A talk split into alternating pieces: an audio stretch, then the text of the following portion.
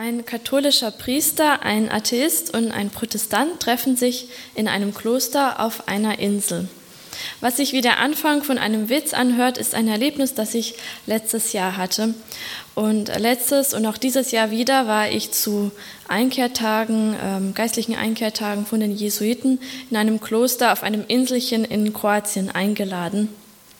Hier trafen Katholiken, Protestanten und Atheisten aufeinander mit einem gemeinsamen Ziel, nämlich über den Zustand unseres Planeten aus biblischer Perspektive zu diskutieren und über Möglichkeiten nachzudenken, was wir jetzt in dieser Umweltkrise tun können.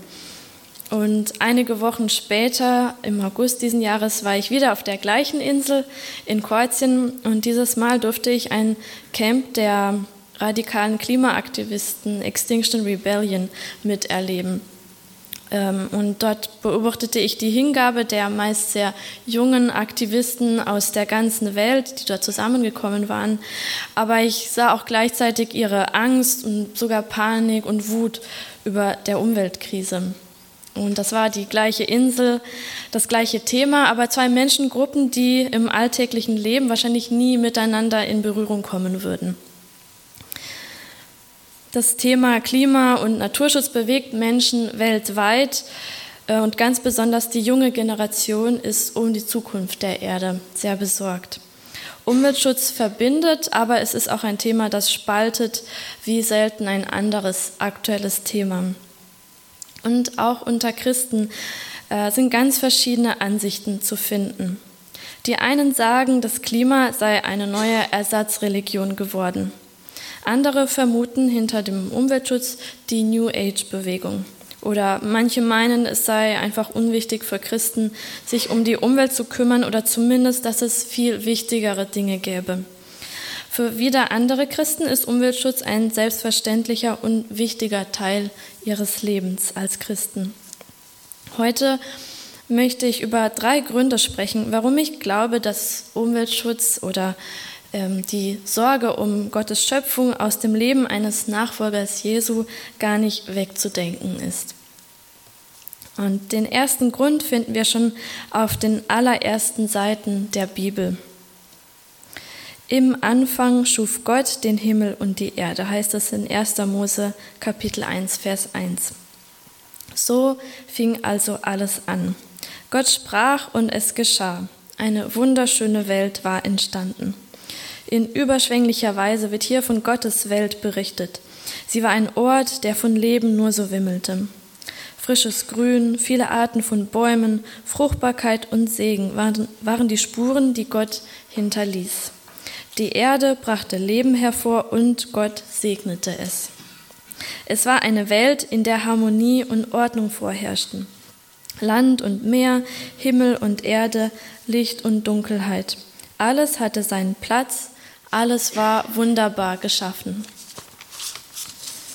Und ich kann mir Gott bildlich vorstellen, wie er mit Entzückung seine Welt betrachtete und dabei jede Faser seiner Kreativität und Leidenschaft einfließen ließ.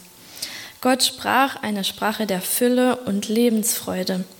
Sechsmal sah er das Resultat seiner Schöpfung an und sagte, dass es gut oder sogar sehr gut sei. Und in der Natur können wir auch selber um uns herum die Schönheit und Güte Gottes sehen. Im Schöpfungsbericht lesen wir aber auch, dass die Menschen, nach Gottes Ebenbild geschaffen, einen besonderen Auftrag bekommen haben. Gott setzte sie, Gott setzt uns ähm, als, ähm, ja, als Verwalter äh, in diesen wunderschönen, fruchtbaren Garten äh, genannt Eden. Und die erste Aufgabe, die er ähm, ihnen gab und die auch für uns heute gilt, war es, den Garten zu pflegen und zu schützen, den sinnbildlichen Garten, die Schöpfung Gottes. Und insofern war die erste Jobbeschreibung der Menschheit Gärtner. Ähm, kommen wir zum zweiten Grund, die erneuerte Schöpfung. Und wie wir alle wissen und in unserem Leben und unserer Umgebung sehen können, ging das, was in Eden im Schöpfungsbericht so vielversprechend losging, nicht so gut aus.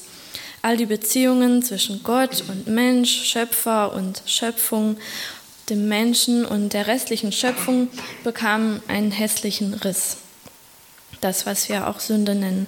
Doch wenn wir uns den Propheten zuwenden, wenn wir diesen roten Faden der Bibel weiter verfolgen äh, die, und ja, den Propheten zuhören, die von Gottes neuer Welt sprechen, bekommen wir auch eine hoffnungsvolle Perspektive, die uns auch heute Anweisung geben kann, wie wir mit Gottes Schöpfung umgehen können. Die Propheten kündigten im Alten Testament schon an, dass einer kommen würde, der unsere Herzen verändern würde und der uns fähig machen würde, so zu leben, wie Gott es sich wünscht und wie er sich das vorgestellt hat. In Hesekiel Kapitel 36 heißt es, ähm, dort sagt Gott, ich gebe euch ein neues Herz und einen neuen Geist. Ich nehme das versteinerte Herz aus eurer Brust und schenke euch ein Herz, das lebt. Ich erfülle euch mit meinem Geist und mache aus euch Menschen, die nach meinen Ordnungen leben, die auf meine Gebote achten und sie befolgen. Und all das, was wir wo, wo wir gescheitert sind eigentlich als Menschen, wenn wir uns den Zustand der Schöpfung des Planeten anschauen. All das ähm, entspringt eigentlich in unserem Herzen und all das möchte Gott verändern. Und die Propheten kündigten eben eine Person an, die uns helfen würde, wieder zu Gott umzukehren, anders zu leben. Und in Kolosser im ersten Kapitel ähm, ist die Rede von dieser Person, von Jesus. Dort heißt es von Jesus, durch ihn wollte Gott alles versöhnen und zu neuer, heilvoller Einheit verbinden. Alles, was gegeneinander streitet, wollte er zur Einheit zusammenführen, nachdem er Frieden gestiftet hat durch das Blut, das Jesus am Kreuz vergoss. Alles, was auf der Erde und im Himmel lebt, sollte geeint werden durch ihn und in ihm als dem letzten Ziel.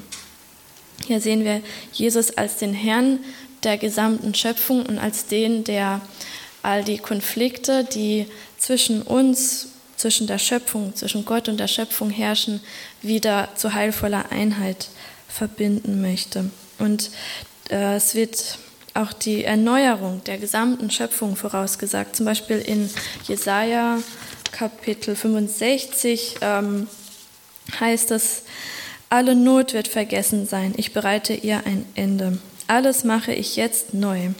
Einen neuen Himmel schaffe ich und eine neue Erde. Dann sehnt sich niemand nach dem zurück, was früher einmal gewesen ist. Kein Mensch wird mehr daran denken. Sie werden sich Häuser bauen und auch darin wohnen können. Sie werden Weinberge pflanzen und selbst den Ertrag genießen. Sie sollen nicht bauen und pflanzen und sich lebenslang, lebenslang mühen, nur damit andere den Gewinn davon haben. Alt wie Bäume sollen sie werden, die Menschen in meinem Volk und den Lohn ihrer Arbeit selbst genießen. Wolf und Lamm werden dann gemeinsam weiden, der Löwe frisst Häcksel wie das Rind, und die Schlange nährt sich vom Staub der Erde. Auf dem Zion, meinem heiligen Berg, wird keiner mehr Böses tun und Unheil stiften. Ich, der Herr, sage es. So heißt es in Jesaja. Und äh, was wir hier sehen, ist eine Zukunftsvision, die ganz konkret ist, in der äh, die gesamte Schöpfung wieder in Frieden ist und Menschen wieder in Frieden mit der Schöpfung leben. Ähm, auch später, ganz am Ende der Bibel, wenn wir den roten Faden der Bibel weiter verfolgen, in der Offenbarung ähm, im Kapitel 21 heißt es, ist die Rede von dem neuen Himmel und der neuen Erde, von dem, was Gott neu machen will. Und wenn ähm, im Griechischen die Rede von neu ist, also im Griechischen gibt es eigentlich zwei Wörter, die wir mit neu übersetzen. Es gibt einmal das Wort Neos und es gibt das Wort Kainos. Und Neos ähm, ist ähm, eigentlich etwas, was also ganz neu ist, etwas, was nie da gewesen ist. Und das Wort Kainos kann man eher mit erneuert äh, übersetzen, also etwas, was schon da gewesen ist, aber was neu gemacht wird. Ähm, man könnte auch ganz äh, frei übersetzt sagen, recycled in modernen Deutsch vielleicht. Und äh, wenn in der Bibel vom neuen Himmel und der neuen Erde die Rede ist, dann wird das Wort Kainos benutzt, also eigentlich erneuert. Und wenn wir uns den Schöpfungsbericht durchlesen, wenn wir den roten Faden der Bibel verfolgen, dann ist eigentlich klar, Gott hat die Erde wunderschön, wunderbar geschaffen. Und er ist nicht daran interessiert, so eine herrliche Welt zu schaffen und diese dann zu zerstören. Unsere Erde wird erneuert und Gott ist ein kreativer Schöpfer, der aus Altem Neues macht und sogar seine gefallene, rebellische Schöpfung nie aufgibt. Sein Projekt lautete von Anfang an Leben schenken, segnen und erneuern. Und der dritte und letzte Grund, warum ich glaube, dass Umweltschutz oder Sorge um die Schöpfung für Christen so ein wichtiger Teil des Lebens ist, ähm, ist das sogenannte wichtigste Gebot. Jemand hat äh, Jesus einmal gefragt, welches ist das wichtigste Gebot? Und ähm, Jesus antwortete, liebe Gott und es gibt ein zweites Gebot, das genauso wichtig ist. Liebe deinen Nächsten wie dich selbst. Und tatsächlich, wenn man weiter schaut, ähm, ist Umweltschutz, äh, Naturschutz gelebte Nächstenliebe. Das ist vielleicht für uns nicht so offensichtlich, aber im globalen Kontext betrachtet wissen wir, dass ganz besonders die ärmeren Menschen im globalen Süden ähm, unter den Auswirkungen des Klimawandels, um, zum Beispiel der Umweltkrise, am meisten leiden. Aber sogar in Deutschland leiden Menschen unter Ertragsverlusten und Dürre, bedingt durch äh, extreme Wetterereignisse.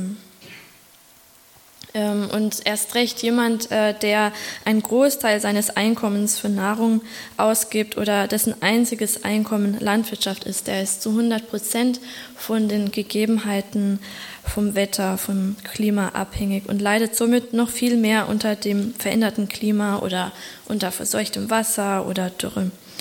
Äh, aber auch viele Krankheiten stehen in direktem Verhältnis zur Umwelt, sei es Plastikkonsum. Also es wird gesagt, dass jeder Mensch im Durchschnitt wöchentlich eine Kreditkarte isst, also diese Menge an Plastik äh, durch äh, Essen und Trinken zu sich nimmt, die in einer Kreditkarte enthalten ist. Ähm, sei es auch Nitrat im Trinkwasser, also Trinkwasser, das durch ähm, über, übermäßige Düngung verschmutzt ist, äh, Luftverschmutzung, Belastung durch verschiedene Chemikalien im Waschen, aus Waschmitteln, Pestiziden und Kunststoffen. Es ist einfach, ähm, wir leben mittendrin in, in dieser Welt, die nicht mehr so ist, wie, wie sie eigentlich sein sollte und unter den Auswirkungen dieses Lebensstil oder dieser Krise leiden viele Menschen und viele noch mehr als wir. Liebe deinen Mitmenschen wie dich selbst, fordert Jesus uns auf. Das bedeutet auch, die Umwelt zu schützen und uns für Gerechtigkeit einzusetzen. Das waren also kurz angerissen drei Gründe, warum gerade wir als Christen dazu aufgerufen sind, ähm, Umweltschutz, die Sorge um Gottes Schöpfung in unseren Lebensstil und unsere Spiritualität zu integrieren. Also der erste Grund war, weil Gott seine gesamte gute Schöpfung liebt und uns aufgetragen hat, sie gut zu verwalten, aus Liebe zu ihm. Der zweite Grund war, weil Gott seine gute Schöpfung erneuern möchte und diese Erneuerung durch Jesus jetzt schon angefangen hat in Menschen wie dir und mir und der dritte Grund, über den ich heute Morgen gesprochen habe, äh, weil wir unsere Mitmenschen lieben sollen und Liebe zum Menschen und zu Gott nicht zu trennen sind von der Sorge um Gottes Schöpfung. Aber was jetzt? Die Welt um uns herum sieht düster aus. Wir hören in den Medien ständig von beängstigenden Entwicklungen, vom Klimawandel, vom Artensterben, extremen Wetterereignissen, Hunger, Dürren und einfach so viel menschlichem Leid, dass wenn man tiefer schaut, ein bisschen tiefer gräbt, auch so stark mit, dem, mit der Umwelt verbunden ist. Können, wie können wir also im Angesicht der Umweltkrise als Menschen der Hoffnung leben? Das ist ein eine Frage, die mich beschäftigt hat, die mich auch ähm, ganz stark in, im Buch beschäftigt hat, das ich geschrieben habe. Und ich habe bei meiner Recherche ähm, ein ganz spannendes Konzept gefunden im Alten Testament, ähm, ein, das Jubeljahr oder Erlassjahr, das in Israel äh, gefeiert werden sollte. Und dazu lese ich nochmal einen Abschnitt aus meinem Buch äh, vor. Es herrschte eine festliche Stimmung. Jemand blies in das Horn und plötzlich hörte man aus allen Ecken ausgelassene Musik. Alle trugen ihre schönste Kleidung und waren in duftendes Parfüm gehüllt. Man tanzte und begrüßte sich fröhlich und umarmte sich überschwänglich. Die Menschen aus der Nachbarschaft saßen gemeinsam um einen Tisch und feierten bei gutem Essen und Wein. Und was für eine Freude verspürten diejenigen, die Schulden hatten oder sich aus Verzweiflung als Sklavinnen oder Sklaven hatten verkaufen müssen. Ab heute waren sie frei. Ihre Schulden waren ihnen erlassen worden. Was für ein großartiges Gefühl. Und auch die Natur schien an diesem Tag besonders festlich geschmückt zu sein. Es wirkte fast so, als würden die Bäume und Gärten in die Jubellieder mit einstimmen. Alle 50 Jahre sollten die Israeliten das Erlassjahr oder auch Jubeljahr genannt feiern. Ähnlich dem Sabbatjahr, das alle sieben Jahre zu begehen war, gab es im Jubeljahr allen Anlass zur Freude. Es begann mit dem Versöhnungstag, an dem das Volk von aller Schuld befreit wurde und mit Gott wieder ins Reine kam. Ausgehend von der wiederhergestellten Beziehung zu Gott wurden in diesem Jahr auch die restlichen Beziehungen wieder geheilt die Beziehungen zwischen den Menschen und die Beziehung zum Land. Das ganze Jahr hindurch durfte das Land ausruhen. Felder wurden nicht bestellt, Weinberge nicht gepflegt. Die Menschen lebten von der Hand in den Mund und Gott versorgte sie alle reichlich. Es herrschten wieder Gerechtigkeit und Freiheit. Der Versöhnungstag veränderte die Herzen der Menschen und sie wandten sich wieder Gott und ihren Mitmenschen zu. Das Jubeljahr brachte die Dinge nicht nur zwischen Gott und den Menschen wieder ins Lot, sondern auch ökologisch, ökonomisch und sozial. Und auch Jesus begann seinen öffentlichen Dienst mit den Stellen aus Jesaja, wo, wo es heißt, er hat mich gesandt, den Armen gute Nachricht zu bringen, den Gefangenen zu verkünden, dass sie frei sein sollen und den Blinden, dass sie sehen werden. Den Misshandelten soll ich die Freiheit bringen und das Ja ausrufen, in dem der Herr sich seinem Volk gnädig zuwendet. So heißt es in Lukas Kapitel 4. Jesus kam, um das endgültige Jubeljahr einzuleiten. An Ostern, dem vollendeten Versöhnungstag, machte er den entscheidenden Anfang. Er kam für die Erlösung unserer Schuld, aber noch mehr als das kam er, um sein Königreich der Gerechtigkeit und des Friedens für seine gesamte Schöpfung, Menschen, Tiere, Pflanzen, für alle unter uns aufkeimen zu lassen. Die Samen dazu hat er uns schon in die Hände gegeben. Meinst du nicht auch, dass es höchste Zeit für ein neues Jubeljahr ist, dass es Zeit für echte Hoffnung ist, für Mensch und Natur in Wort und Tat? Wie könnte es für unsere Gesellschaft heute aussehen? Wie könnte das für uns aussehen, für unsere Gemeinden, für uns persönlich? Lasst uns mit Jesus zusammen dieses Jubeljahr gestalten, die Hände voller Hoffnungssamen.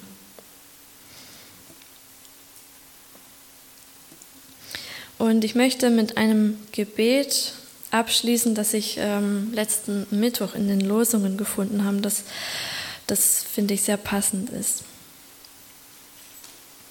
Kann man sich an alles gewöhnen? Alle paar Sekunden stirbt auf der Welt ein Kind an Hunger. Haben wir uns daran gewöhnt? Bilden wir uns ein, es ginge schon voran, während wir es uns bequem machen? Segne uns mit Unbehagen über vermeintliches Wachstum und stumpfe Gleichgültigkeit. Segne uns mit Zorn, der sich nicht abfindet mit Ausbeutung und Ungerechtigkeit. Segne uns mit Widersinn, der eine andere Welt für möglich hält. Dafür lass uns kämpfen an deiner Seite. Amen.